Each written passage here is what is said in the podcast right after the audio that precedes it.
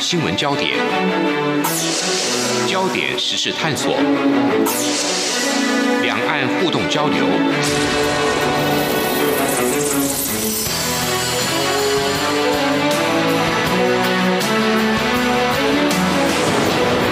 请听黄丽杰制作主持的《两岸 ING》。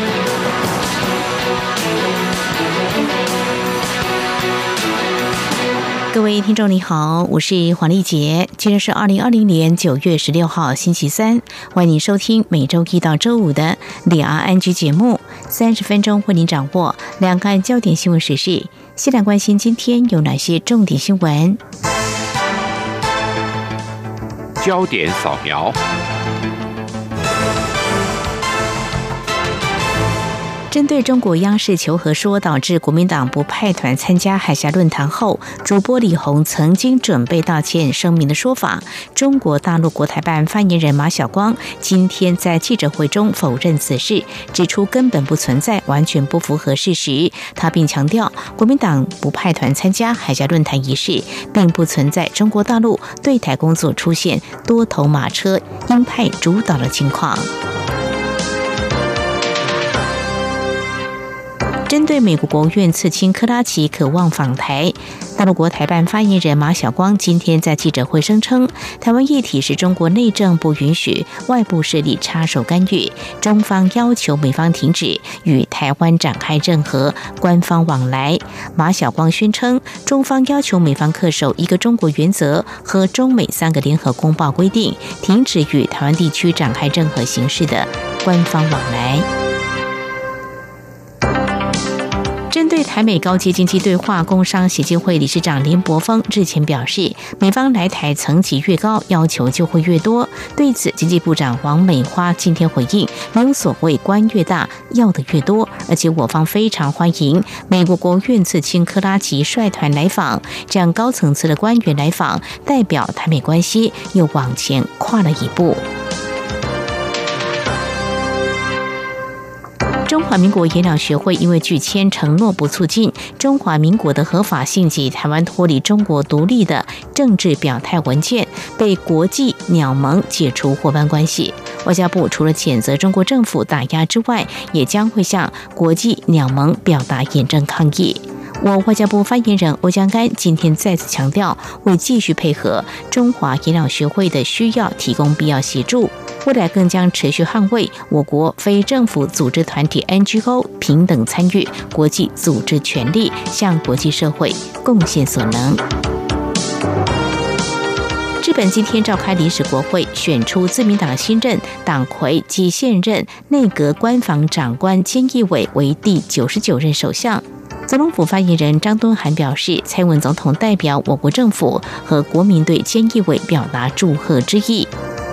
张东涵表示，菅义伟过去就数次公开支持我国，肯定双方共享自由、民主、人权、法治等基本价值，也曾经倡议支持我国加入国际组织，是台湾的重要国际友人。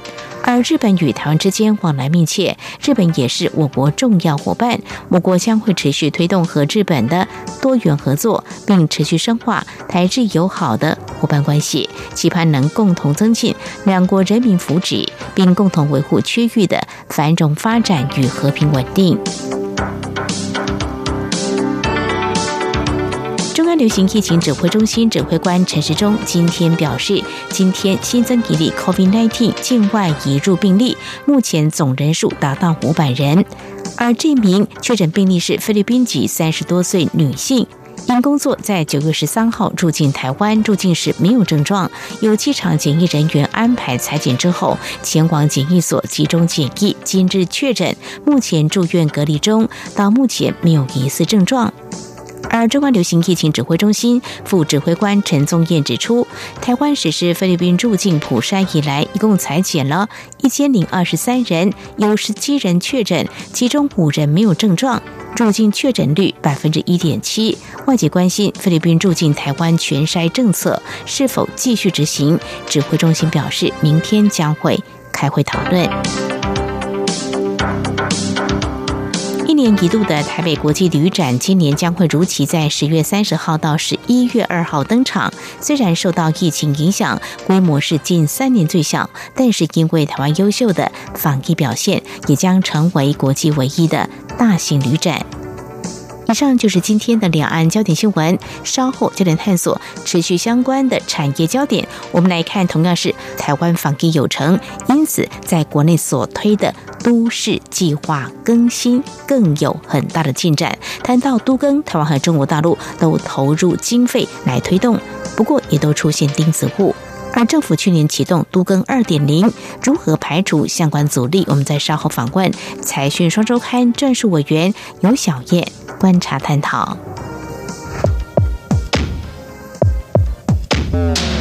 明天的历史就是今天的新闻，掌握两岸焦点新闻就在《两岸 ING》节目。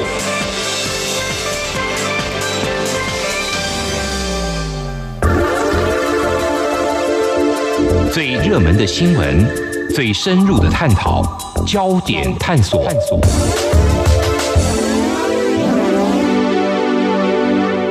这里是中央广播电台，听众朋友现在所收听的节目是里昂安居。台湾和中国大陆都投入经费进行都市计划更新，做法有别，进展速度不一。那么我们在今天要以台湾为例，来呃了解一下，在我们完成二十年来阶段性目标之后，我们去年进入都更二点零的元年，这相较以往规划跟做法有哪些差异？目前成效如何？未来又有哪些推动方向？又会产生哪些？些经济效益呢？我们在今天特别访问财讯双周刊的专属委员尤小燕来观察探讨，非常欢迎专属委员，你好。哎，主持人好，各位听众朋友们，大家好。其实我们谈这个议题是非常切身的，住要住的安全又舒适。那么着重安全角度去看，如果在台湾民众呃的印象当中不健忘的话，一九九九年的九二一大地震，我想从那个时候开始，大家就会来热烈讨论。围楼，或者是如果说老旧，目前看起来就过去二十年，这些围楼或老旧的房屋有哪些可能是政府列为重点要来做都更的对象呢？是，呃，是这样，就是我们其实现在走在路上，随时抬头每一间都是老屋子。可能您我住的都是三或过三十年的老房子，嗯，对。然后这个数字我大概统计一下数字，我觉得还蛮惊人的，因为大概在二十年前，大概全台湾的老房子的数字大概两百多万栋，然后到现在大概已经四百多万栋，然后成长速度一直在加快，在十年之后可能就六百多万栋。当然这个房子，因为我。大概采访了蛮多人，就是呃双北市政府还有一些专家，然后就有一个结构技师，就是跟我分享说，呃，他说有朋友跟他说，呃，我家的房子呢，就是经过九二一大地震都没有倒。那一定是通过很大的检验了，是那之后可能也不会倒。他说这个是完全错误的想法。嗯，对，原因是因为呃，他说呃，目前现在的功法呢，都比呃早期还要先进很多。因为我们早期的功法很多是用手算的，就是他们算那个结构，还有算那个抗震力力的方向跟力学的部分是用手算，可是现在是可以用电脑很精准的算出来。哇，对，那所以光是手算跟电脑算就差非常多。那还有就是现场的施工方式，就是。嗯，工人可能要绑箍筋的时候，嗯，呃，现场要弯九十度，然后他们会觉得会弯好几圈，他们觉得很辛苦，就是说啊，不要，但其他人都没这么做，我们现在也不要这样做。嗯，所以当时候其实相对是比较不确实的。可是现在有很多的工法是那些箍筋是可以在工厂就完成的，嗯，直接再到现场再安装，就不用工人现场再凹来凹去这样子。嗯哼哼，对，所以其实我们现在住的房子，就算经过九二一。大地震只会让它的结构，呃，其实更加的呃脆弱，而不会说经过九一就没这件事情，或者是之后经得起考验。嗯对，所以都跟这件事情，或是老房子重建这件事情，在我们生活中其实非常重要。因为大家都知道，我们台湾就是呃地震隆起的一个及形成的一个岛国。是对那。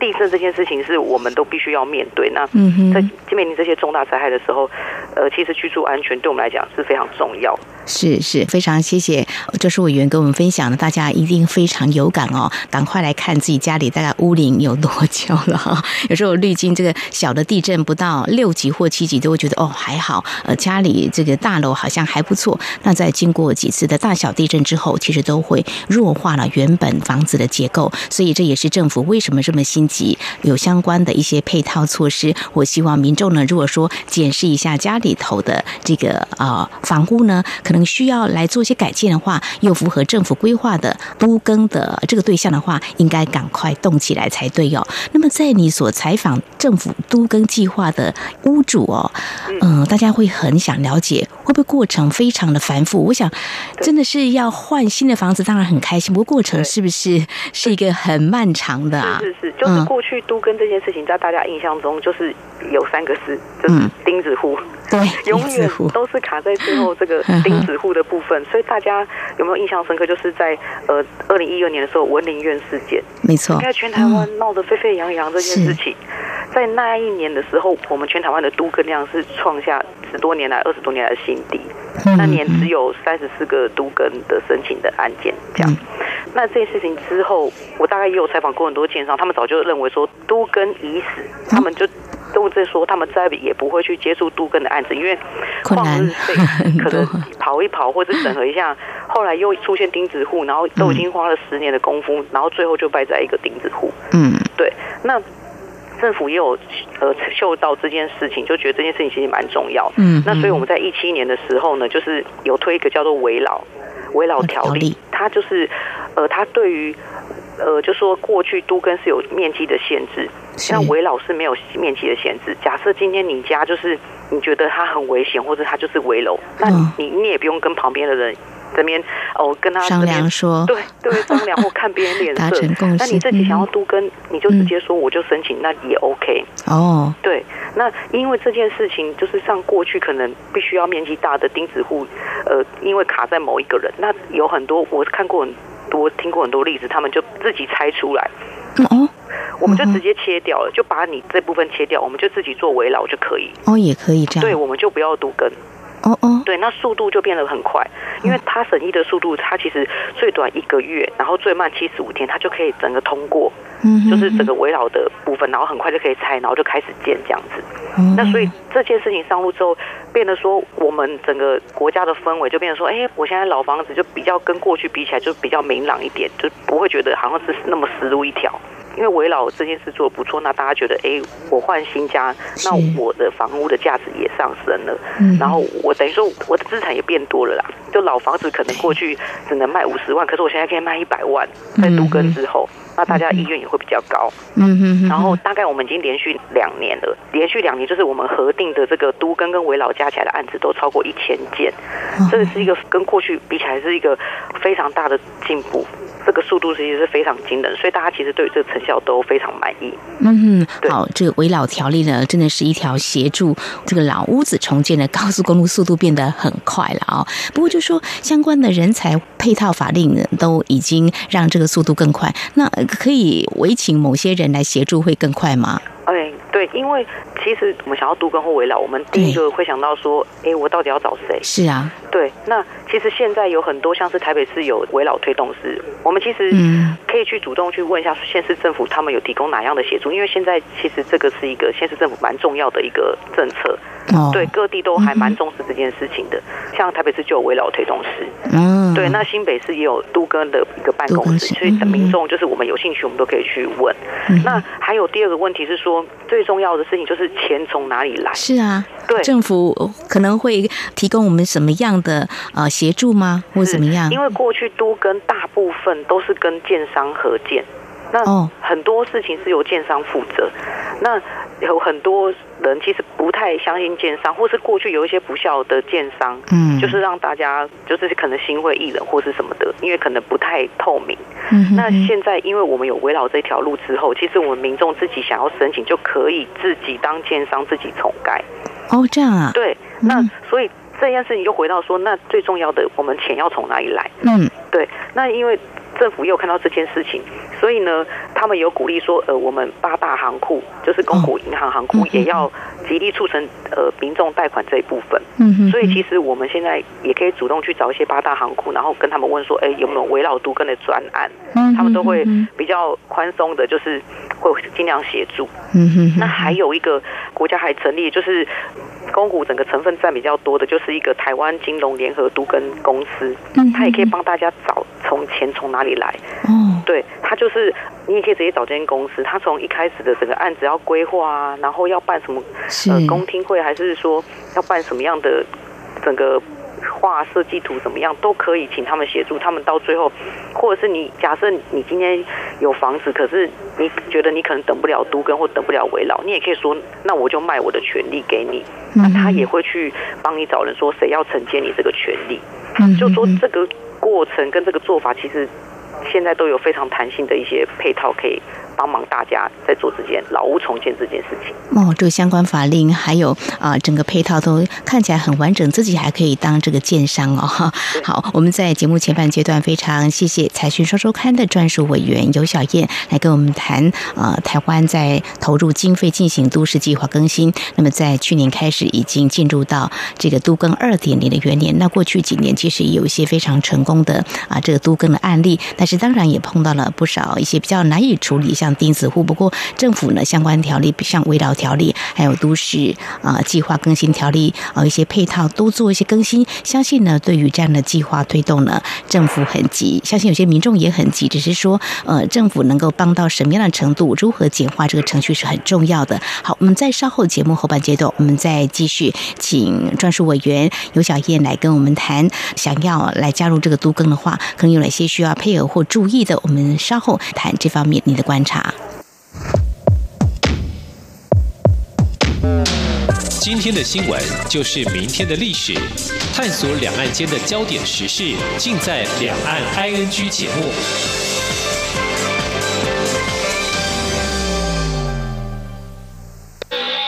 这里是中央广播电台台湾之音。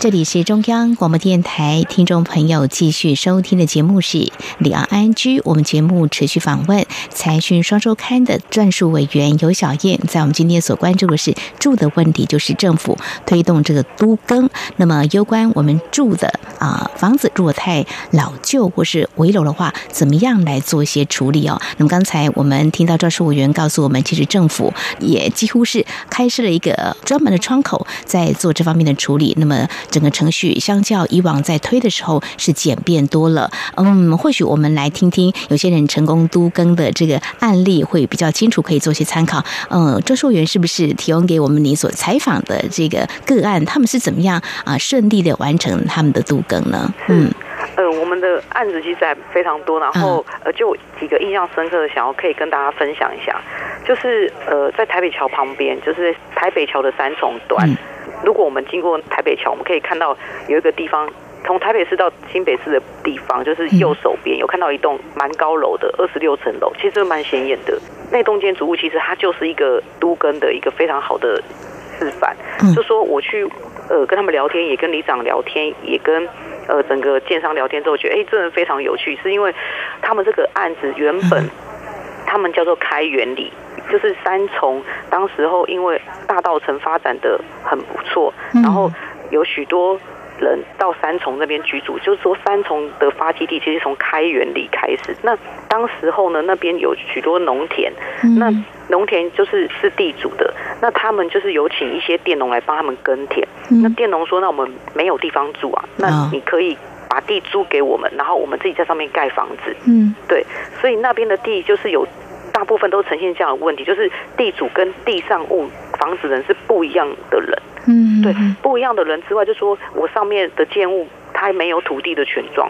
嗯哼，所以你光是用想的，你就觉得这件事情要都哥其实是一个非常好像不太容易的事情。是对，那嗯，过去有人有想要经营。就是想要介入蛮深也蛮久的，那都没有成功。嗯，那刚好就是，嗯，因为这里面的住户大概有两百多户，就说我整个建物跟土地加起来，它建商要去里面整合，必须要跟两百多个人去谈条件，嗯，所以这是一个非常辛苦。那他建商有跟我分享说，第一是人很多，那刚开始就他进去的时候，大家也不太理他。然后，因为觉得，哎，你又是可能跟其他人一样，可能之前他们就经历过，你可能也不是真心要整合，或是不是对我们很友善这样。那后来他说，他三个月每天都去，每天都去。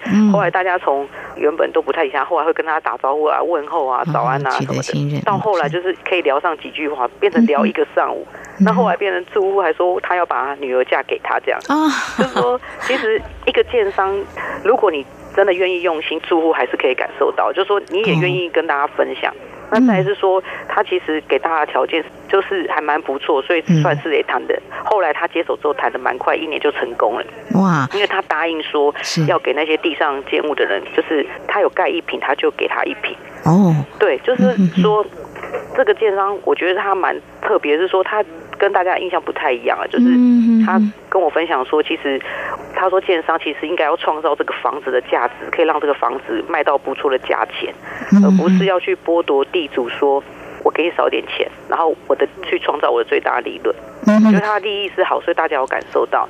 那再是说，它里面还有一个蛮还蛮多有趣的故事，譬如说，他说因为电早期是电农嘛，那电农。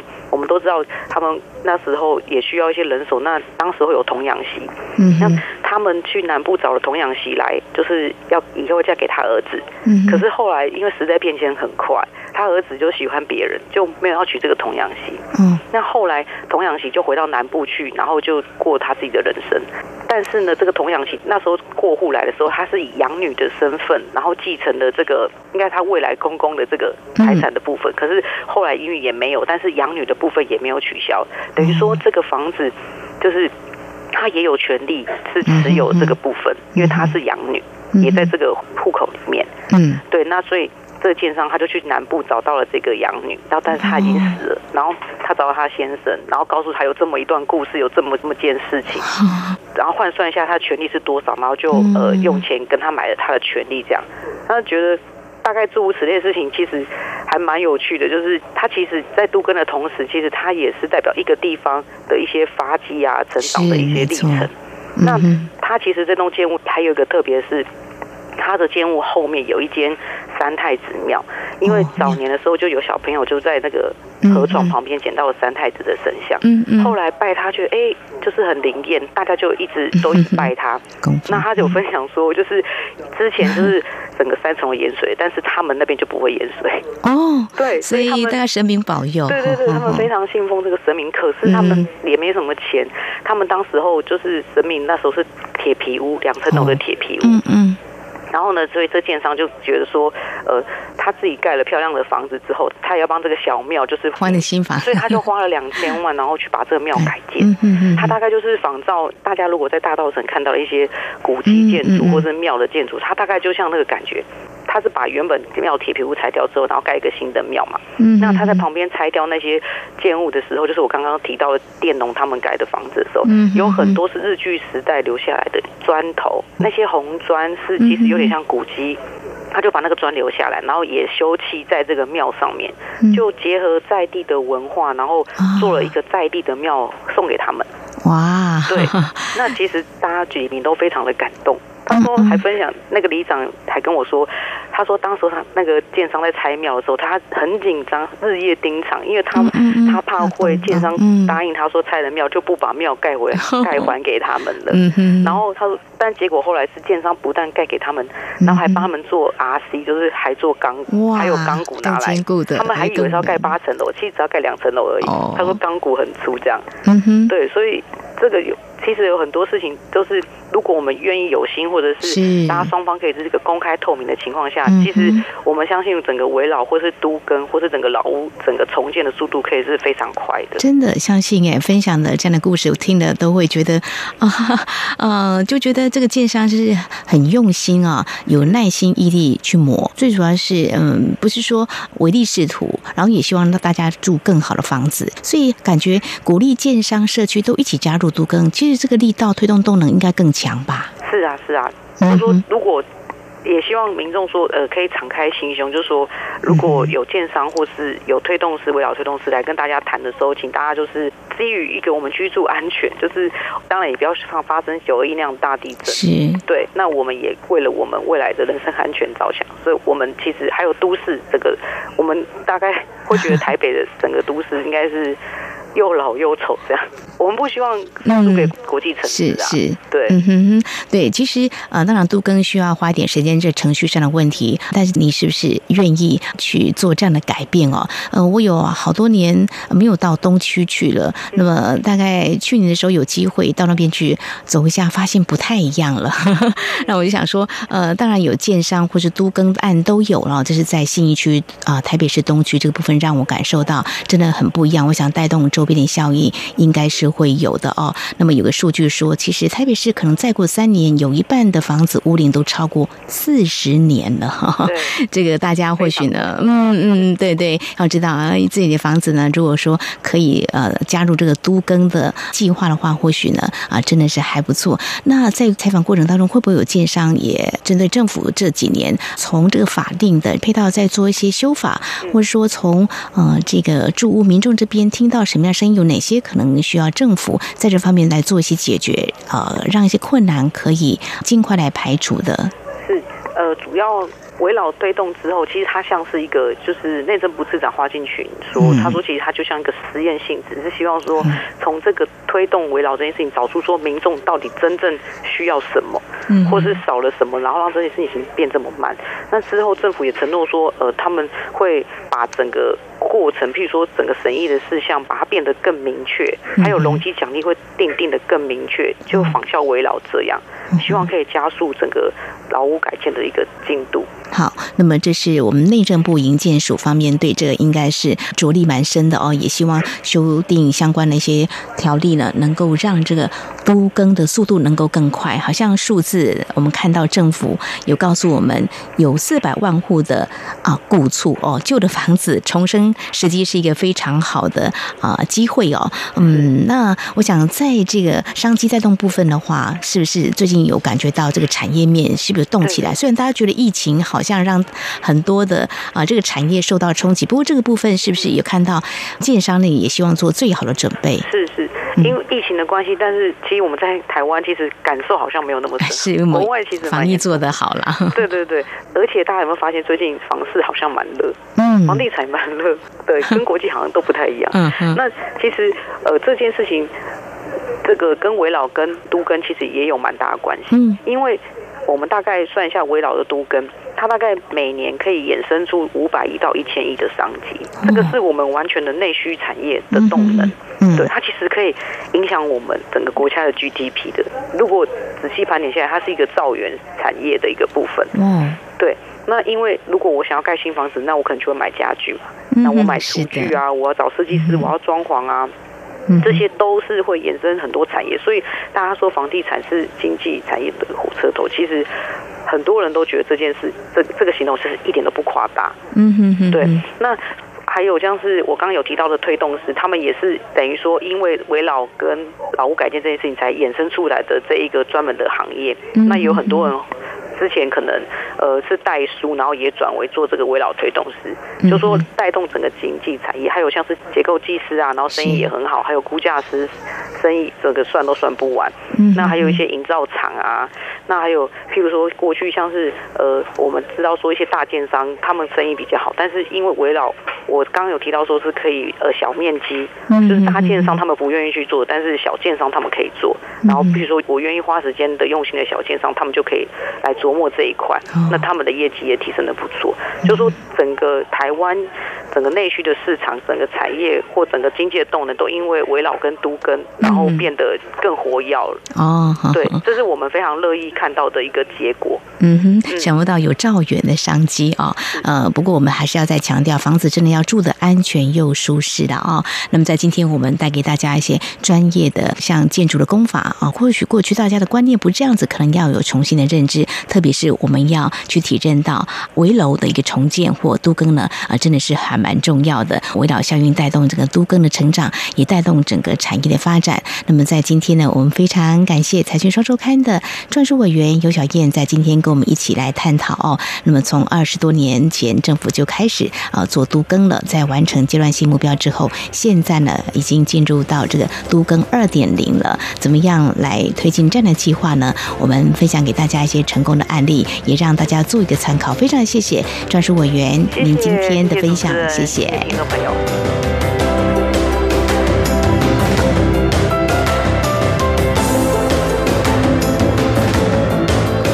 以上呢就是今天节目，非常感谢听众朋友您的收听，华丽姐祝福您，我们下次同一时间空中再会。